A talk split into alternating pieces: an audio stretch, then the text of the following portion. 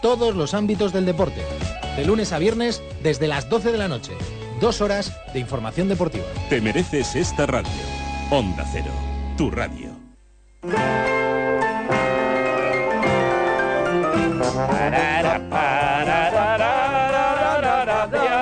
Me gusta, que si acabamos de empezar a, a hacer la canción, Que no hemos dicho ni la película, bueno, lo hemos dicho antes. pero Hombre, no. lo de la película todavía tengo que escucharlo, pero cómo cantáis a Ah, Dios, bueno, pues perfecto. disfruta. Sí.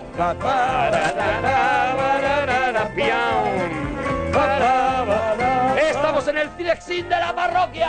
Bueno, pues seguimos aquí en la parroquia, como ha dicho Arturo, Ay. con el cineciño y traemos un clásico, ¡buah! un clásico espectacular. Pues es eso, la pues- película que todo el mundo eh, nos ha dicho que hagamos, sí. pero éramos tan cobardes No queríamos, no que no queríamos hacerla. Primero, porque dura mucho, Dura mucho, dura dos horas y tres cuartos casi. 162 minutos. Señor, ahí hay un, hay, un- hay Ahí que echar un rato. Hay que echar un rato. Y sin embargo, es, y lo puedo decir ya, una, lo, lo he dicho ya muchas veces, una de las películas que más veces he visto en mi vida. ¿Ah, sí? Tiene Sí. algo hipnótico esa película Sí. que, me, que me flipa completamente, que me engancha desde el principio y no puedo parar de verla. Es una película robatardes Es- absolutamente. Es una película que, que, que como cadena perpetua, por ejemplo, que es del mismo género, Sí. se me viene a la cabeza que es, da igual por dónde vaya, que te apuntas a verla y la ves otra vez. ¿Por qué? Porque todo está más o menos bien nirvanado, todo te llega, todo el recuerdo de lo que ha pasado lo tienes en la cabeza y te vuelves a y te vuelves a colocar y en, en cualquier sitio, porque además es una película hecha con el mecanismo de un reloj perfecto, o sea, en el que todo está explicado de una manera espectacular. John Sturges es un pedazo de A director. ver, John Sturges, yo- nosotros ya hemos traído una película de John Sturges y que fue trajimos Los Siete Magníficos. Los Siete Magníficos es anterior a, es a la de anterior, hoy. justo anterior a, Justo a anterior. esta, eso es. Claro, con razón he dicho yo, sí, aquí hay muchos de los siete magníficos. Ah, No, claro, amigo. es justo anterior, es el exitazo que permite a John Sturges eh, que, que la productora le diga, "Mm, la siguiente película que tú vas a hacer va a ser la que a ti te dé la gana. Dinos Ah. qué es lo que quieres, dinos qué necesitas. Bueno, Oye, tú que me no- contaste una vez que a este director le ofrecieron, ¿qué película fue y dijo que no? bueno, él, no, Un- no es que... un pe- un- Él, él dijo que no, pero, pero le ofrecieron tiburón. Eso, él es Tiburón. el primer, eh, los Zanuck, eh, es el primer director en el que piensan Cuando para tiene la novela, ¿no? Tiburón. La novela Tiburón, ¿no? Claro, la novela Tiburón, eh, ten en cuenta que los Zanuck la compran cuando está todavía en galeradas, o sea, cuando ni siquiera Sí, ha sido sí. publicada la novela todavía. Entonces, inmediatamente que ellos tienen esa, esa idea de hacer una película con un tiburón asesino, la primera persona con la que cuentan es con John Sturges. John Sturges Pero, por qué- seguramente... pero ¿por qué? Porque, porque yo creo que porque imprime, sabe imprimir un poquito esa violencia que, que, que no vemos, que no hace falta verlas, pero que está en el ambiente. En este caso, Los Siete Magníficos y La Gran Evasión, pues eh, esa testosterona que está es. ahí todo el rato Claro, es- es- aguantada y eh, yo creo que ellos, el tiburón, podría ser esa testosterona que flota, y sabe que puede contar explotar. una sabe hacer una cosa dificilísima que es contar una historia de principio a fin en la que no te pierdas en ningún momento Mm. que cada escena te parezca inolvidable que cada personaje te parezca entrañable eso es complicadísimo hoy eh, cuando hemos anunciado el Cinexin decía alguien es un gran entretenimiento aunque yo no diría una gran película a mí un gran entretenimiento me parece una grandiosa película. O sea, Claro, claro, A mí es que alguien me meta dos horas claro. y tres cuartos delante de una historia con unos personajes que- entrañables. es que lo has hecho es muy tan bien. difícil, Claro. es tan complicado que Pero yo creo que es un director más bien de, no sé, no sé, pero con estos dos clásicos no dejan de ser casi casi películas corales, ¿no? Donde funciona Sí. muy bien el, conju- el conjunto. En el caso de Tiburón, al final no deja de ser media película encerrados tres personas en un barco y yo creo que funciona mucho mejor con esa coralidad, ¿no? Bueno, lo que pasa es que no iba a ser ese tiburón el claro, que vimos claro, luego, el que claro. vimos de Spielberg ya Eh, fue otra cosa. Y, ¿no? eh, fue otra cosa diferente, iba a ser más una película coral que iba a estar más basada en la primera parte, es decir... en la búsqueda en- de todo el mundo al la- tiburón. y en toda la lucha con los Claro. con los políticos para cerrar la playa, para Vale, no vale. cerrarla, etcétera, etcétera, con el juez Brody o el o el, o el, El sheriff Brody. el Brody y el intentando eso. Y, lo, la parte que nos gusta a todos de Tiburón, pues iba a ser una parte un poquito más, un poquito más corta, ¿no? Un poquito más breve. Pero lo que te digo, John Sturges es un tío que si no hubiera sido, desgraciadamente, porque porque el alcohol truncó su carrera, su, afición al alcohol le, le- le destrozó completamente y truncó su carrera. Yo creo que ahora mismo estaríamos hablando, pues eso, de, de un Spielberg, de un John Sturges, o sea, de un tío que eh, estaría al nivel de los directores más modernos. Tú ves esta película y esta película Sí, sí, es, es muy moderna. absolutamente moderna. O Y sea, este tío todo- sabía rodar ya como es. rodaría luego Spielberg y Eso como es. rodaría luego eh, Tarantino. Con una planificación espectacular para que todas las escenas, ¿sabes?, se, sigan siendo modernas, porque sí, ahora hablaremos, pero nada más que esa escena tan claustrofóbica que es cuando Uy, pasan sí. por los carritos, por los túneles para escapar de la prisión. eh, bueno, eso está rodado de... No, no, no, como, como un auténtico mago. Ya te digo, esta película es Del una película año- para aprender cine. Esta película que es del año 63. 63, 63. solamente tiene 51 años. Casi nada. Y te la ves ahora mismo y parece que la película, no fuera porque los actores evidentemente ya Están no todos, están todos pero ya- parece que la película la rodaron antes de ayer. O sea, Sí, pues, sí. es una película que te puedes encontrar eh, cualquier día en, eh, eh, y que te pienses que sea una película No de ha tenido remake de la propia película porque imitaciones ha tenido 10.000 Millones. Pero, pero remake de lo No, que es. Remake como tal, vamos con la nadie verdad. se atreve. Vamos con la verdad por delante. Esto es un remake. Bueno, nadie se atreve, au- aunque ahora ya se atreven a hacer remake de todo, Claro, ¿no? Pero por eso. pero por ahora no, por ahora no, aunque, aunque copias han tenido muchas. Una de ellas, la más evidente, yo creo que es Evasión Victoria, ¿no? Que copia Claro. prácticamente la estructura y, y algunos personajes y, y, bueno, casi todo, ¿no? Porque el Silvestre Stallone Eh, pero de Evasión o Victoria, es una es una buena copia llevada a Sí, sí, es una buena o sea, copia. mezclando géneros, el deportivo, bueno, que no sé si existe para cine, pero juntando ese género Pero la esencia, La es- es fuga, lo- el Silvestre Stallone, que es el- el, Steve McQueen en esta película, o sea, el americano metido entre tanto los inglés. roles Eso son es. los mismos. Michael. Caine en esa película es Richard Attenborough en Es esta. el cerebro. O sea, eh, incluso eh, en aquella película como en esta, eh, a Silvestre Stallone le dicen te tienes que escapar para luego dejarte coger y volver otra vez para traernos una información. En el caso de esa película era para contactar con la, con la eh, resistencia francesa Sí. y en el caso de este pues para saber qué es lo que hay detrás de los bosques y, y recopilar información. Pero vamos, que sí, que, que es un- un- un- una gran adaptación, pero no deja de ser una adaptación, no deja de copiar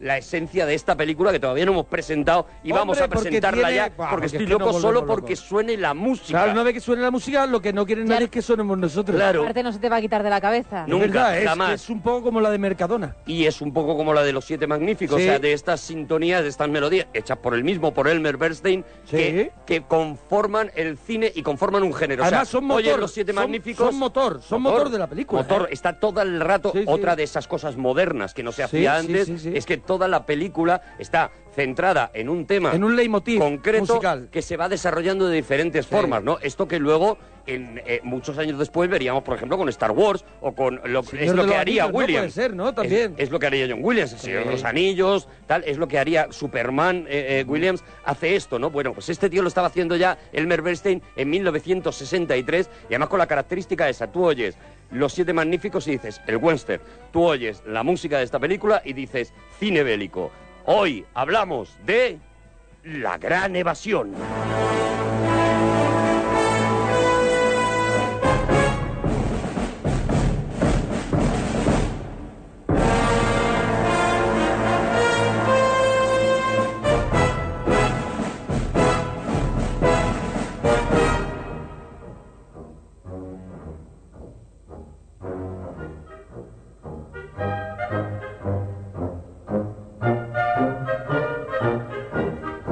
Película de hace 51 años de, basada en una historia de hace 71 años. Sí, sí, Aproximadamente. es una historia real. 5 de La- marzo del 44, sí. Nada más empezar la película ya lo avisan, que es una historia real, que está basada, que se han cambiado algunas, algunos nombres, pero que la historia es A ver, la historia, absolutamente real. La historia ocurrió, que yo sé que Gemma se ha documentado de que la, la historia ocurrió realmente, pero está basada en un libro que cuenta la historia que es The Great Escape de Paul Un piloto que era uno de los prisioneros y que no logró o no llegó a escaparse porque decían que tenía claustrofobia y entonces ayudó a acabar los túneles, pero él no llegó a salir nunca del campo. Bueno, ocurrió una madrugada del 25 de marzo de 1944 y se convirtió en la fuga más famosa de la historia.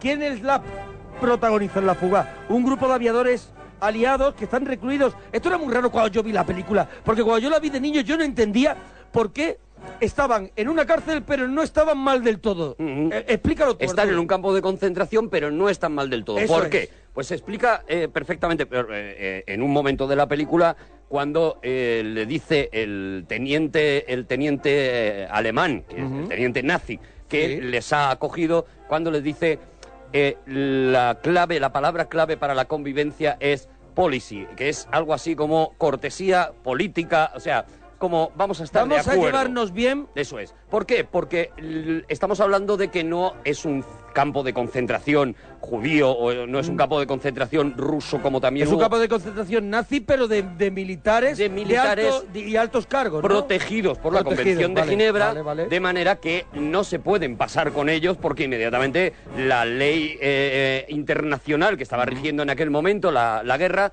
caería sobre ellos, ¿no?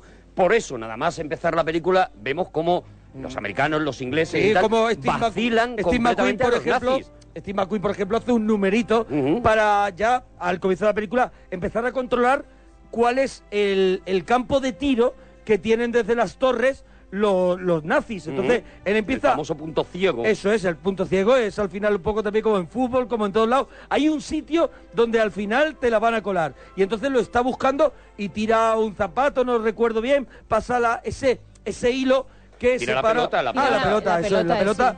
Y pasa ese hilo que, se- que separa lo que, lo que podría ser la... La... Sale la palabra. La, la, la alambrada. La la- alambrada Mm. y pasa ese en el momento en ese momento empieza el tiroteo y él se da cuenta de que hay un sitio donde no caen las balas. Eso es, donde, donde tiene un punto ciego de, de tiro y donde es muy posible que no le vean. Pero ¿no? no le pasa nada. Pero lo primero que vemos es como él Vacila. vacila al teniente que viene, al nazi que viene a arrestarle, le vacila y ahí, eh, bueno, uno de los grandes clásicos de esta película, ¿no? Cuando el, el coronel le manda a Nevera, ¿no? Y le manda a Nevera porque le ha estado vacilando continuamente. De hecho, le dice, ¿y qué quiere hacer cuando termine la guerra? Yo quiero visitar Berlín por fin liberado y tal. Y el otro le manda más días de nevera y dice, ¿usted va a estar aquí cuando yo salga? Porque seguramente no. Y ya lo mete en la nevera del todo, ¿no? Y ahí tenemos esa, esa marcha de Steve McQueen que se ha hecho ya icónica, ¿no? Sí. En dirección a la nevera con su otro amigo, con Ives, que es el irlandés que le acompaña también. Y que van los dos muy chulos, muy chulos, ya digo, para cualquiera que haya visto pues, películas como La lista de Schindler, dice, bueno, ¿qué campo de concentración es ese? Claro. Bueno, pues un campo de concentración, como digo, protegido por las leyes internacionales, eh, con, eh, con oficiales eh, eh, que son los prisioneros Y que al final y no que le- no se pueden pasar con ellos. Eso, estaban ¿vale? un poquito intocables, sí que tenían que respetar una serie de normas y las más importantes no podían escapar. Eso es. sí, tenían sus propios módulos que vemos en la película, su, están dentro, podemos decir, del campo de de concentración, su propio gueto, y los alemanes tienen el suyo, y hay un control, Eso hay un es. control sobre ellos. Eso es. Ahí en esa conversación, al principio hemos visto esos camiones que llevan a todos estos prisioneros y en esta conversación nos deja claro el, el coronel nazi que, que dirige este campo que lo que han decidido es coger a todos los maestros de fugas de todos los campos de concentración que hay distribuidos por toda la Alemania nazi, a todos juntarlos en el mismo para tenerlos, y en sus propias palabras, para tener todos los huevos en una sola cesta. Eh, y, y entonces te das cuenta, te das cuenta de que estás viendo los siete magníficos. O sea, lo que estás viendo es los siete magníficos de la fuga, otra vez. Y tú dices, claro que sí, si es que era lo que yo quería ver. y me Tenemos, apetece- tenemos ese corte si Hombre, lo queréis escuchar. hombre. Gemma, por Cuando ya dices aquí no hay te algo guardes, raro. No te guardes Hombre, mentira. Pues Gemma, para vosotros va. ¿Alguno hay? Que ha intentado fugarse 17 veces. Jefe de grupo, esto raya en locura. Cierto. Y debe acabar. Coronel, espera que los oficiales olviden su deber. No. Justamente porque esperamos lo contrario, les hemos traído aquí. Este es un campo nuevo. Construido para retenerle a usted y a sus hombres. Está organizado aprovechando todo lo que hemos aprendido en medidas de seguridad. Y en mí no hallarán ustedes un vulgar carcelero, sino un oficial de Estado Mayor, especialmente designado para este cargo por el alto mando de la Luftwaffe. Podríamos decir que hemos puesto todas las manzanas podridas en un cesto. Y nos proponemos vigilar este cesto con la máxima atención. Bueno, ya nos va diciendo en Twitter que no hemos recordado, Gemma, recordamos los Twitter si nos quieren contar algo Sí, de claro. la Eh, gran evasión. Estamos en Arturo Parroquia, Mona Parroquia, Gemma-Ruiz y el oficial del programa, guion bajo la parroquia. Bueno, dicen ya en Twitter que, que, claro, esto ocurría porque eran todos oficiales o suboficiales de aviación de los ejércitos Eso es. aliados.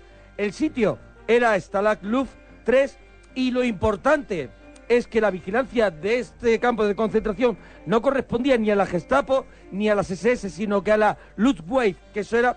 Que La eso era- Luftwaffe. eso, Luftwaffe, que eso era en lo que hacía que, que hubiera ese trato entre captores y cautivos y Claro, esa digamos, medida de seguridad. esto- esto era sí- todo más blando. Y más Claro, comodidades, Esto se va viendo a lo largo de la peli, eh, sobre todo con el personaje de Richard Attenborough, que cuando lo devuelve, lo devuelven de la Gestapo y él ha sufrido ya lo que es la Gestapo y además eh, viene rebotado también de las SS. Digamos que la Luftwaffe era, dentro de lo que pueden ser, ¿vale? Eran los buenos de los... eh, No, de- lo más suave, ¿no? lo Dentro de más lo que- suave dentro de los guardias nazis, dentro de la guardia nazi, ¿no? Eh, con la Gestapo en un extremo, la SS en el extremo seguramente más terrible, y la Luftwaffe era el sitio, bueno, el sitio donde estaba la gente, digamos, entre comillas, racional, ¿no? También ahí en Evasión o Victoria está ese Sydow, que es Sí. eh, también un coronel de la Luftwaffe y que también es un tío, pues que lo que pretende es el buen rollo, que bueno, vale, sí, yo soy nazi, pero tampoco te creas que tanto y tal, incluso aquí... eh, eh, No eh, me paso de nazi. el, eso es, eso es. Sí, Soy, soy nazi, pero soy nazi, no pero me paso de lo nazi. dejo cuando quiera. Eso es, ¿sabes? eso es, eso es. Me puedo quitar cuando me dé la gana. Bueno, pues eso. De hecho, el, el amiguito que se ha hecho James Garner, uno de los De los protagonistas, protas de la gran evasión. te deja claro que en la Luftwaffe, pues lo que había era casi Boy Scouts que eh, habían crecido dentro de la Alemania nazi y al llegar a determinada edad, pues los, los nazis le habían dicho, bueno, tú al ejército no eres un soldado. Y él dice, de hecho, yo en cuanto termine la guerra me quiero dedicar a otra cosa, Es yo no soy un soldado. de... Soy, somos de las juventudes, somos niños que eh, eh, en el momento que hemos terminado, pues casi hacemos una especie de mili, hacemos una especie de mili dentro Mm. del ejército nazi, ¿no? Entonces, esto es muy interesante para ver eh, Claro, porque yo cuando era la niño ubicación histórica ¿no? no de la peli. entendía bien lo que, lo que estaba pasando porque tú dices, cárcel, hay una gente que ha hecho algo, o algún, o en el campo de los en el caso de los campos de concentración, a lo mejor no habías hecho nada, Mm. y hay unos malos que, que no te van a permitir la más mínima. No, aquí hay una co- hay ese, esa relación entre los castores y los. Claro, y es muy, los- es muy importante entender esto para que la y- peli te, enganche del todo, ¿no? Para, para que la peli, además de que veas una peli de fugas maravillosa, pues veas la ubicación histórica también donde está, ¿no? Y luego nos encontramos con que la peli hace una cosa magistral que es cómo va presentando a los personajes, ¿no? Hace una especie de picado en el que vas conociendo cada personaje y un poco como pasaba también, de nuevo, en los los Siete, Siete magníficos, Magníficos. cada uno con su especialidad, Sí, cada sí, uno lo con vemos. lo que hace bien, ¿no? Entonces, ahí ya hemos conocido Steve McQueen, a Steve McQueen, que que, está- es el chulo americano que... Bueno, y, eh, que, y que es una Steve McQueen lamentablemente no tiene una filmografía muy larga porque también Mm. muere joven y, y es uno de sus una de las grandes estrellas y es uno de sus grandes de sus papeles. grandes papeles. De hecho, esa, esa imagen montada en una moto de que es una Triumph, ¿no? De que, que utilizaban la- los alemanes, Sí. los nazis, es, es icónica. Claro, sabes que eh, Steve McQueen solo hace la peli para poder montar en la moto. O sea, Claro. el, el- ¿Y tú crees que el, es, El es de lo, ¿no? que puso. es de lo poco del también la hace libro... para mm, llevar el coche? Sí, sí, sí, sí. Y, la, y 24 horas, que es una película La sobre carreras, la hace para el coche de carreras. O sea, él, él hacía las películas en función. Ahora se habla mucho de Tom Cruise como un tío que hace sus propias escenas de acción, una estrella que hace sus propias. Pero es algo que también hacía Steve McQueen y que. Y que y quería probar en cada película hacer una cosa nueva, una heroicidad nueva, ¿no? Entonces, cuando, eh, cuando John Stargett llama a Steve McQueen para la película, le dice, me parece todo maravilloso, yo solo la voy a hacer si en algún sitio metes una persecución en moto. Si la, si la metes, perfecto. Y es seguramente lo único en lo que no es fiel al libro y a- no es fiel a la historia real. Y es donde, en donde esa... meten marchamos Hollywood, ¿no? Eso Ahí es, en es ese- en esa persecución de moto porque a Steve que McQueen mola le molaba verse en moto y se lo agradecemos porque la Hombre. verdad es que mola muchísimo Claro. ver a Steve McQueen en una moto, ¿no? ¿Quién, eh, nos presenta primero eso, vemos a Steve McQueen, también vemos a Jane Garner, vemos a Charles Bronson. Mm, James Garner, que es el, el conseguidor, Sí. ¿vale? Es el tío que eh, va a conseguir esto que está en casi todas las películas de cárcel, ¿no? En casi en todas, todas, las películas en todas, en todas. hay un tío que le puedes encargar lo que sea. Tú hablas de cadena perpetua, ¿no? Este tío al que,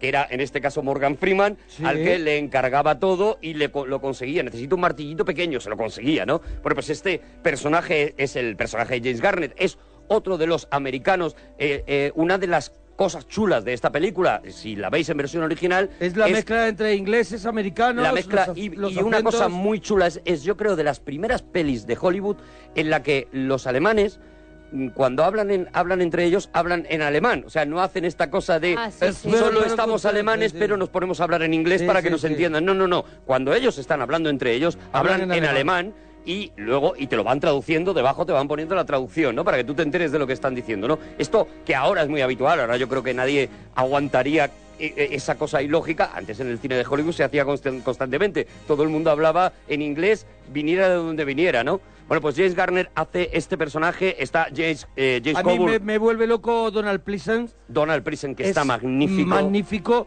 Es, es impresionante con ese con el pajarito. Mm. Ese en la primera escena me parece brutal cuando cuando él se pre- cuando él se presenta que, que, que saca al pajarito y eso me parece que está brutal porque está entre la cordura y la locura. Eso es. Su personaje. Eso es, de hecho Donald Pleasence, que luego mm, se especializaría en, películas de terror, serie B, de terror y Halloween y demás, en aquel momento había tenido una, una, una especie de recuperación con esta película en su carrera. Y Donald Pleasence es muy interesante en esta peli porque Él era, perdona, no lo he dicho, el falsificador. él era el Eso es, falsificador, eso es, y él fue prisionero en un campo de guerra durante la guerra. Ah. Entonces, muchas de las cosas que del día a día, de lo cotidiano que vemos en esta película, eh, eh, son dictadas por Donald Pleasence De lo que porque él había estado prisionero. Ajá. Y entonces, muchos de los detalles, por ejemplo, ese detalle de cómo se comunican con los golpes para avisarse, eh, moviendo incluso Sí. las, eh, los, los tachos de basura, o sea, moviendo las latas de basura y demás, para con un determinado Sí, ritmo sí, tal, claro. es una aportación de Donald Pleasence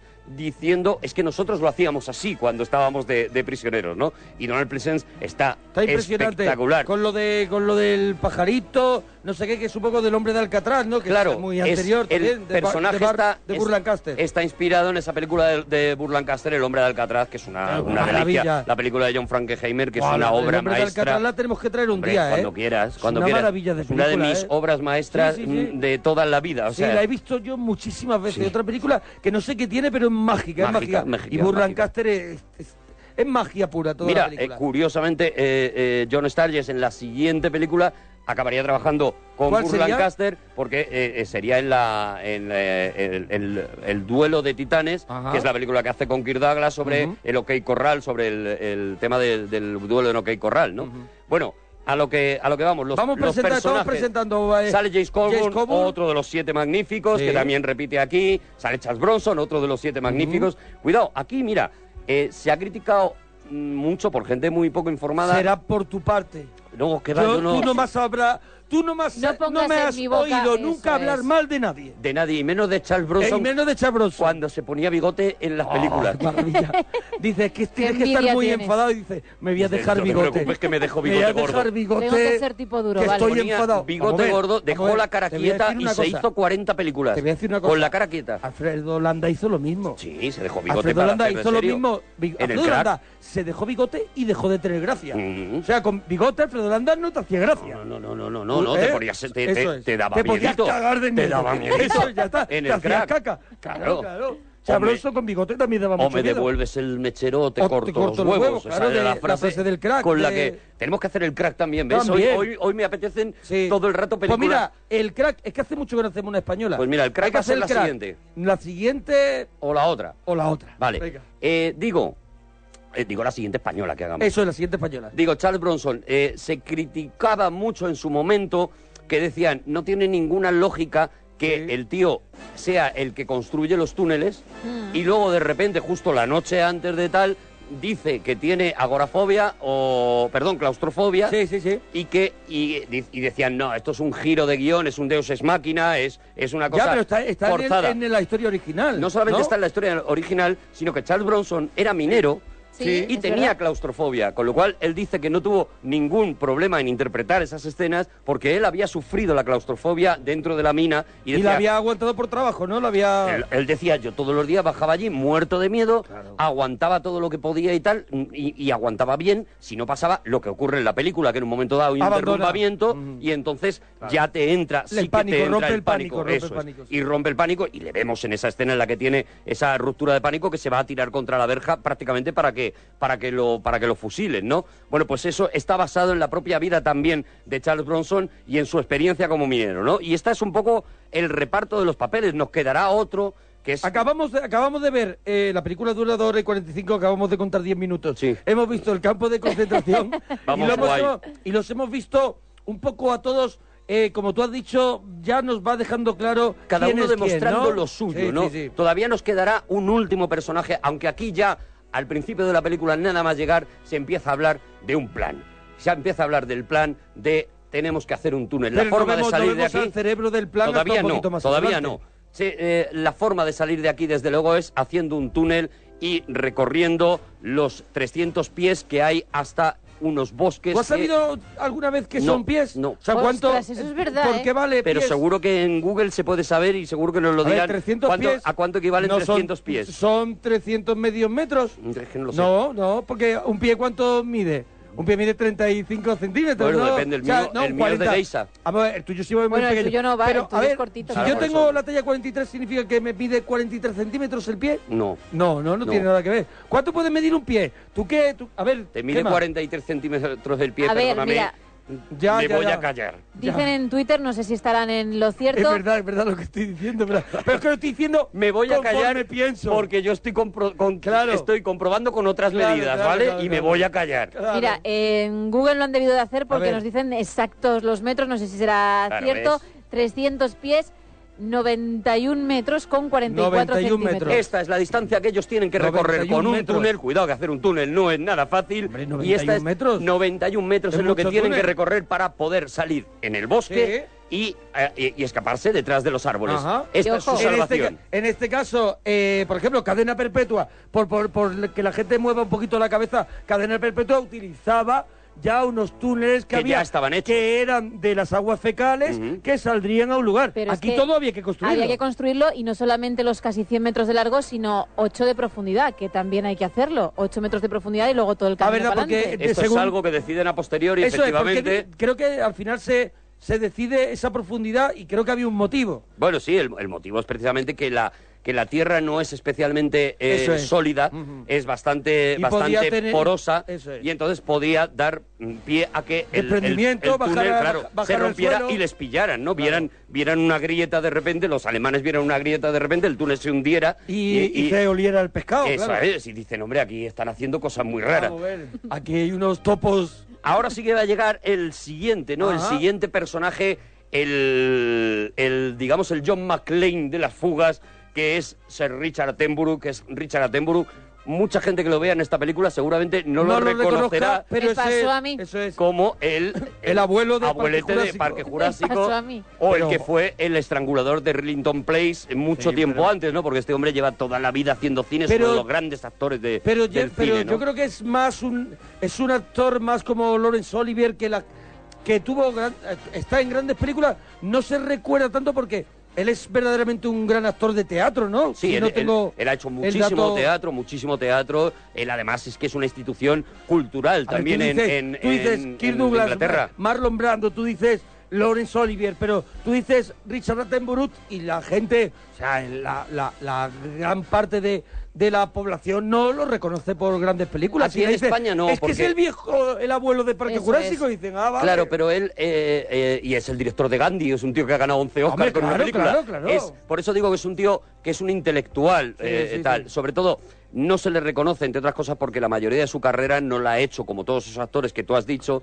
en, En Hollywood. Hollywood. sino la ha hecho en Inglaterra. ¿no? Pero en Inglaterra tiene algunas de las más grandes películas de la historia del cine inglés. Están protagonizadas Es- es- o dirigidas por es Richard al Attenborough. estilo de Anthony Hopkins si no hubiera hecho Aníbal Lecter. Eso es, eso es. Hasta que no hizo Aníbal Lecter, Claro. no lo conocíamos, nada más que lo conocían en Inglaterra porque era donde había hecho Y sus los que somos pelis, un poquito más aficionados, Eso es. pues sí lo conocíamos por alguna que otra película que el tío pues, había hecho que ya eran tremendas películas. Claro, para- Pero hasta que no tiene su personaje, él no rompe a, a ser conocido hasta que no hace Aníbal. Para John Sturges, pues, pues era un, un honor, ¿no? Contar con, con Richard Attenborough. O sea, se estaba trayendo a una institución.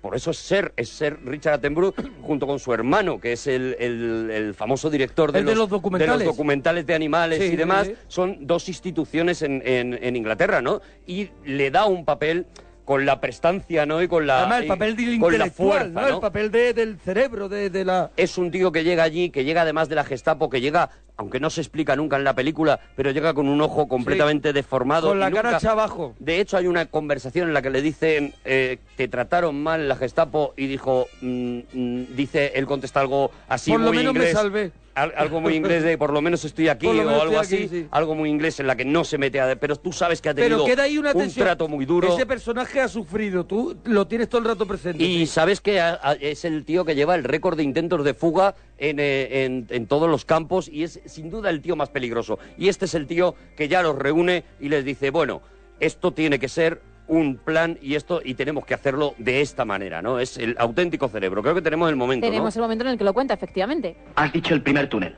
Cierto. Haremos tres. Los llamaremos Tom, Dick y Harry. Tom, como he dicho, irá directo al este desde el 105, Dick al norte desde la cocina y Harry correrá paralelo a Tom desde el 104. Si descubren uno, nos trasladaremos al otro. ¿A cuántos hombres piensas sacar, Roger? A 250. Esta vez no haremos las cosas a medias. Tendremos tarjetas de identidad, papeles y documentos para todos. Y Griff, necesitaremos muchos trajes. 250. La mayor parte de paisano. Sí, pero es que... Bueno, Roger. Mac, mapas, mantas, raciones, brújulas para los que vayan a pie y un horario completo de trenes. Conforme. Mira, curiosidad, ¿sabes por qué A los ver. trenes se llaman Tom, Dick y Harry? Pues ¿Por no lo No sé. tengo ni idea, Pues ¿eh? es una expresión, eh, es una expresión americana Sí. que eh, viene a significar fulanito, menganito y zetanito. Ah, vale. Es Y Zutanito se decía... Zutanito, Zutanito, eso he Tú has hecho Zetanito. Ah, hecho Zutani- zetanito, zu- Sí. zutanito. Bueno, pues Sí. mm, A mí se me faltó el tercero. Fulanito, Fulanito, menganito y zutanito. Bueno, pues eso es lo que significa Tom, Dick y Harry, ¿vale? Por eso le llaman a los trenes, a los eh, Sí, túneles así, porque, porque es una forma de Eh, llamarlos de muy habitual. o en vez de numerarlo o llamarlo por... por- Vinieron tres tíos, pues se dice, vinieron Tom, Dick y Harry, ¿vale? Que es Eso como es. que no sé quiénes son, son gente que no tengo ubicada en ningún Sí. lado, ¿no? Sí, sí, bueno, sí. pues eso. Y aquí vemos ya, fulano. aquí vemos ya como el, como lo que más mola de estas pelis, ¿no? Por eso a mí me gustan tanto las pelis de fugas y las, pe- las pelis de robos, ¿no? Porque ya todo lo que va a venir a partir de ahora es el desarrollo del plan. O sea, ya sabes que se quieren fugar, ya sabes de qué manera se quieren fugar y a partir de ahí vas a ir viendo cada una de las cosas. Cada ¿no? movimiento, cómo se va consiguen colocando cada, cada cosa. ficha en su sitio, Eso ¿no? es, tienes esas escenas en las que el sastre está aprovechando ropa para fabricar la ropa de tal y te lo van enseñando y vas A viendo me vuelve loco el el- mecanismo. Ahí me vuelve loco la, la primera vez que ellos empieza Charles Bronson a hacer el, el boquete Mm. y, y claro, y hacen, y todo necesita una, una estrategia, todo te- tenía que tener un plan, y es el plan de cómo eliminar la arena sobrante, ¿no? Ah, toda, sí, sí, sí. toda esa tierra que, que- que va a salir del boquete. Y es con esos artilugios que diseñan que van dentro de los pantalones, que creo que utilizan exactamente igual en cadena perpetua. Claro, claro, cual. claro. Son unas bolsitas que van colgadas. calcetines. Claro, colgadas dentro de como dentro del pantalón. calcetines con una cuerda cogida. Solo tiras ¡pum! y echas la arena. Pero claro, pero a la vez tienen que inventarse para que los alemanes no se mosqueen que están plantando un huerto. Claro. Para poder durante todo el rato estar removiendo, removiendo esa arena. Esa arena vieja, o Esa esa arena, esa tierra mojada que está, que viene de abajo y mezclarla con la tierra seca que está arriba, ¿no? Por eso digo, esa es- eso es lo que me fascina de esta peli, ¿no? Ver cómo poco a poco se van juntando las piezas del puzzle, ¿no? Cómo cada uno de ellos se va encargando de una cosa diferente y cómo eh, eh, todo lo que ves va en función, va hacia esto, ¿no? Ahí hay otro de los momentos también, por, por contar un poquito algún momento, ese momento que están empezando a hacer ese, ese túnel que llega de pronto una, una especie de inspección Mm. de, de los nazis y que empiezan a levantar todo, todo ese módulo donde están algunos que no deberían ni estar en ese módulo Sí. y de pronto en un momento es un, una cosa como mecánica, pa, pa, pa, pa, pa, todo se va colocando en su hay sitio. uno que se está duchando, el otro que está Sí, haciendo no, no sé Charles qué, Bronson, tal, que tal, hacía tal. el boquete, de pronto Sí, sí, está sí, duchando. claro, porque estaba mojado y tenían que, que pero decir. todo se va tapando todo Claro. eso y ves cómo está el mecanismo tan bien engrasado. Esa, esa es la magia que tiene para mí esta película, de verdad. O sea, cómo te das cuenta de que todo tiene una lógica tan aplastante, ¿no? Cuando abren Tom, que es el primero que el primer eh, túnel que abren y, y que está debajo de una caldera, ves cómo sacan de debajo de la cama las dos maderas, le hacen la forma para poder levantar esa caldera, cómo tienen un sacacorchos que es el que les va a permitir mm, levantar la baldosa falsa debajo de la cual estará el túnel, cómo cierran Sí, el es- túnel ese es el luego momento después. que yo me refiero. Ese que ponen la baldosa falsa y, Y eso cada que uno entran ellos. sus Y cada cosas. uno. Es- ese, es en, ese es en Dick, es en Ah, el, en vale, el que el está en las duchas, en las el otro el que el está otro, debajo ah, de la vale, caldera. vale. Vale, pues Sí. eso, eso es, ¿no? Te das cuenta de que, de que todo lo tienen perfectamente estudiado, ¿no? Cuando en un momento determinado se dan cuenta de que el túnel no les está aguantando y el túnel empieza a caerse y necesitan maderas, tú vas viendo eso, ¿no? El, el talento humano para en situaciones eh, en contra poder buscarse la vida, ¿no? Y vas viendo cómo retiran los armarios, cogen las tablas de la pared de detrás de los armarios, que es donde no van a mirar, obviamente, los nazis, y vuelven a tapar ese agujero, y gracias a eso van consiguiendo también las maderas, ¿no? Como van quitando las maderas de, los, de debajo de los colchones de las camas para poder eh, apuntalar ese, ese túnel también y que no, y que no tal. No, no, ¿Cómo eso- hacen? el guion es espectacular, Es o sea, espectacular. la, la de la de la de his- la de cosas que, El yo creo que fuelle están- para que respiren. yo creo que es otro de esos momentos que dices, qué bueno, no podía ser tan sorprendente. La verdad, la verdad no podía ser tan maravillosa. Claro, yo creo lo que era, lo era, hay- ¿eh? Sí, pero yo creo que hay dos es guionistas. al libro, hay dos ¿eh? guionistas aquí Hombre. también haciendo que esto sea un espectáculo. Y lo que te digo, y hay y un te lo venden de maravilla. Y hay un director dosificando la información y dosificando y, y aprovechándose de unos actores que están todos espectaculares, ¿no? Que están todos en, en- en estado de gracia completo y que están haciendo eh, eh, casi sus mejores papeles, porque James Garner en el cine yo creo que no ha hecho un papel superior a este, Sí. ¿no? Ha hecho películas muy divertidas, ha hecho comedias, ha estado bien, fue Maverick en, en la tele y tal, pero yo no le recuerdo en un papel tan entrañable. Donald Pleasant, perdona que me meta con eh, tu Hombre, rey está- en de- Halloween está el hombre muy bien, Es- pero se pasea por allí como medio. Pero está parado ahí. Está parado, está la, paradillo. la historia... Mira, otra de las Es cosas... también un poquito también eh, lo buen, lo de- el, el punto de Halloween también, que ese policía es un poco como parado y es también misterioso. Sí, pero esa, Dijeron, esa, alguien que no se le mueva la cara, esa Donald entrada, esa entrada que hace Donald Pleasant en la que tú ya notas que hay algo raro en los Claro, ojos. claro. Porque, porque ha investigado, y además es verdad que Donald Pleasant se preparó con, con ciegos eh, eh, Claro. eh, el, el papel eh, de Claro. una persona que pierde la vista, o sea, con, con- Claro. con- con gente que había perdido la vista ya siendo más mayor, Y que- y se que está preparó cada uno de los movimientos, cada uno de los tal, y está magnífico. O sea, está, No, está en esta película para un Oscar al secundario que no se llevó Bueno, pues injustísimamente. todavía estamos a tiempo. Pues a lo mejor se lo doy Eso esta es. tarde. Postumito, le vamos a llamar. El postumito le damos. Bueno, pues eso, que estamos en la plena construcción y entre medias nos van colocando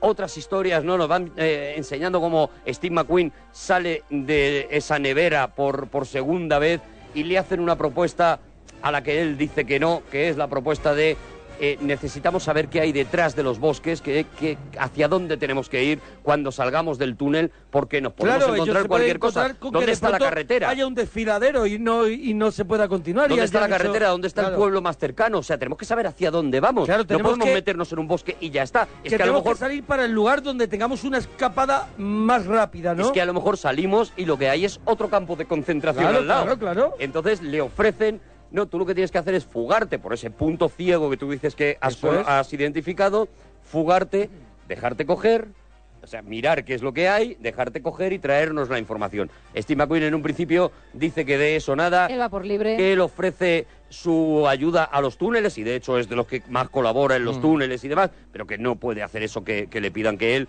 cuando salga de ese campo de concentración no va a volver en absoluto para nada, ¿no? Y ahí tenemos otra escena que dentro de no ser que parece que está como fuera de la peli, a mí es una escena que me encanta, que es cuando vemos a Steve McQueen y a James Garner eh, recogiendo patatas, cogiendo todas esas patatas que han plantado Mm. en el huerto, filtrándolas para hacer licor de patata y cuando vemos la celebración Esto del es cosa 4 de, de, julio. de John Stargate.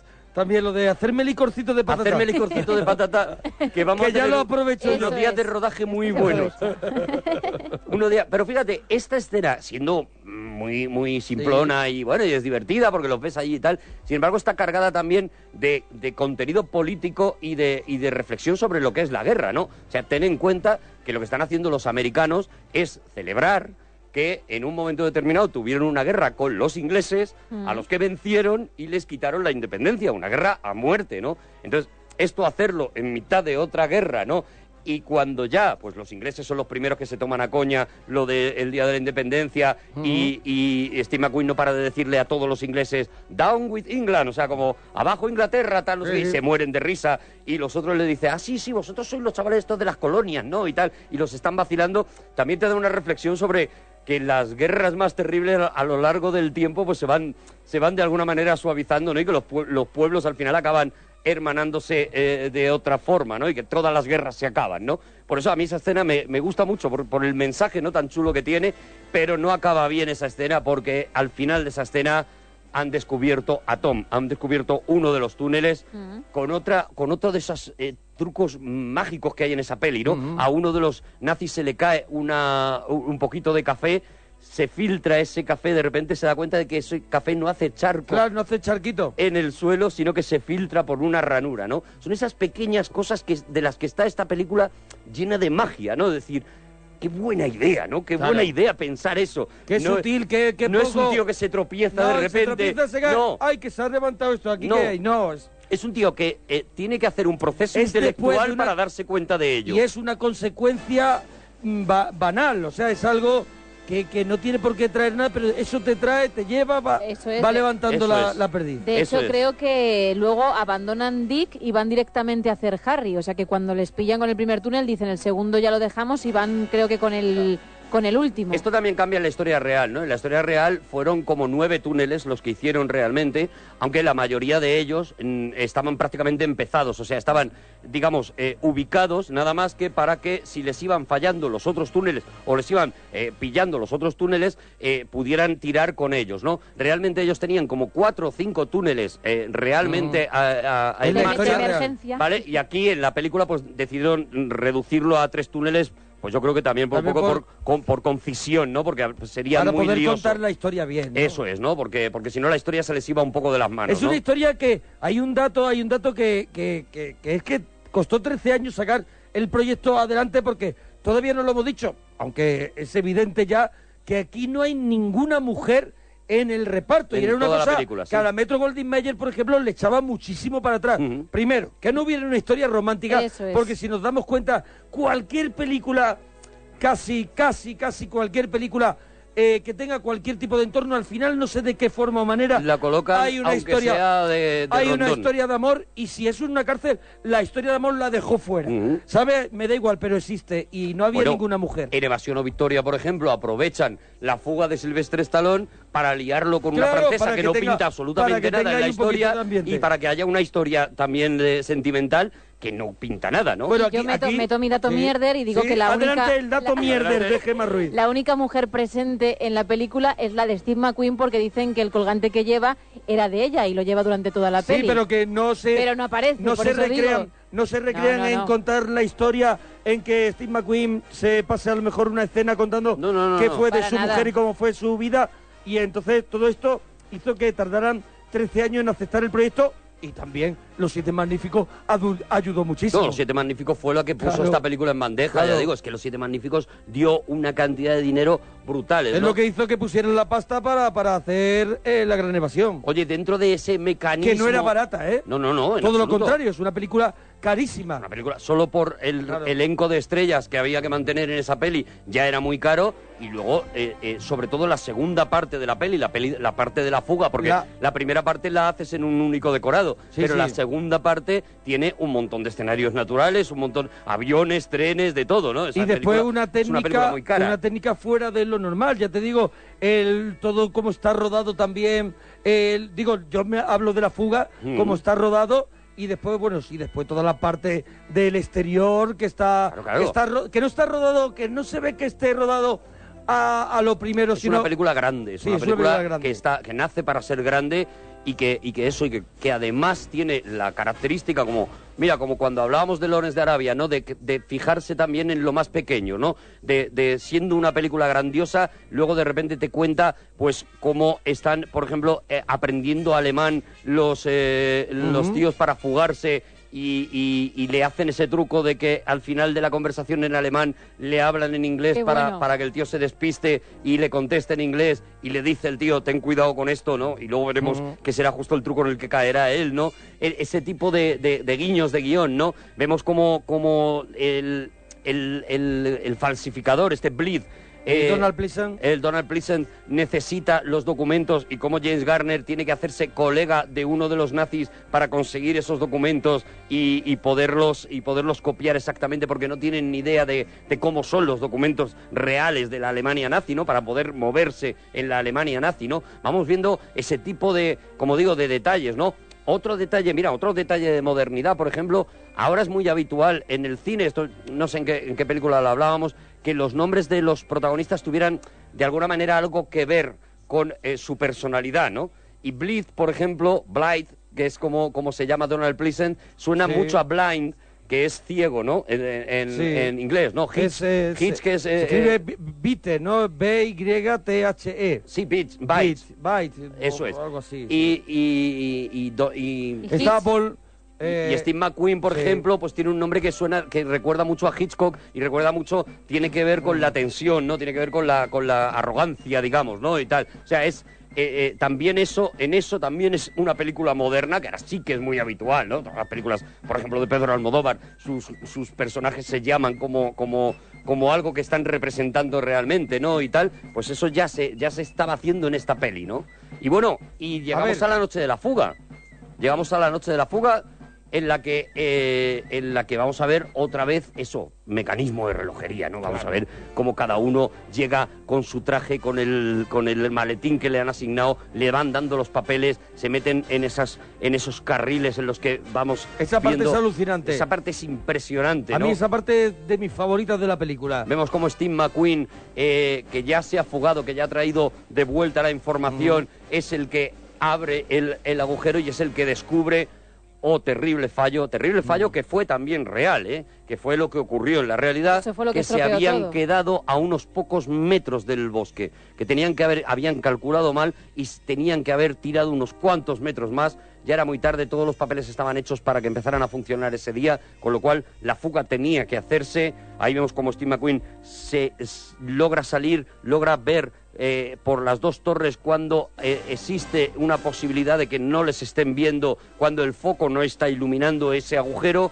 y entonces eh, tiran una cuerda para comunicar a cada uno de los, de los presos que ya pueden escapar y, y vamos viendo la fuga, ¿no? Uno detrás de otro, cómo van saliendo, cómo se van escapando, hasta que uno de ellos pues la caga, las cosas como son.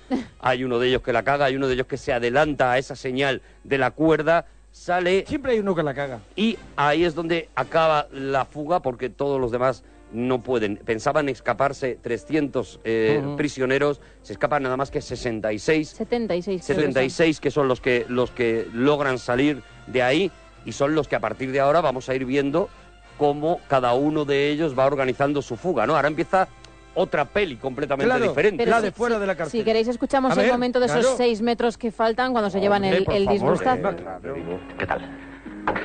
Agárrese usted, Bartlett, seis metros corto. ¿Qué significa seis metros corto? Que hay seis metros hasta los árboles. El agujero está al descubierto y la guardia entre nosotros y las luces. ¿Cómo ha podido ocurrir? Las medidas que se tomaron fueron- eso ahora? Ha ocurrido. Déjame, Mac, trato de pensar algo.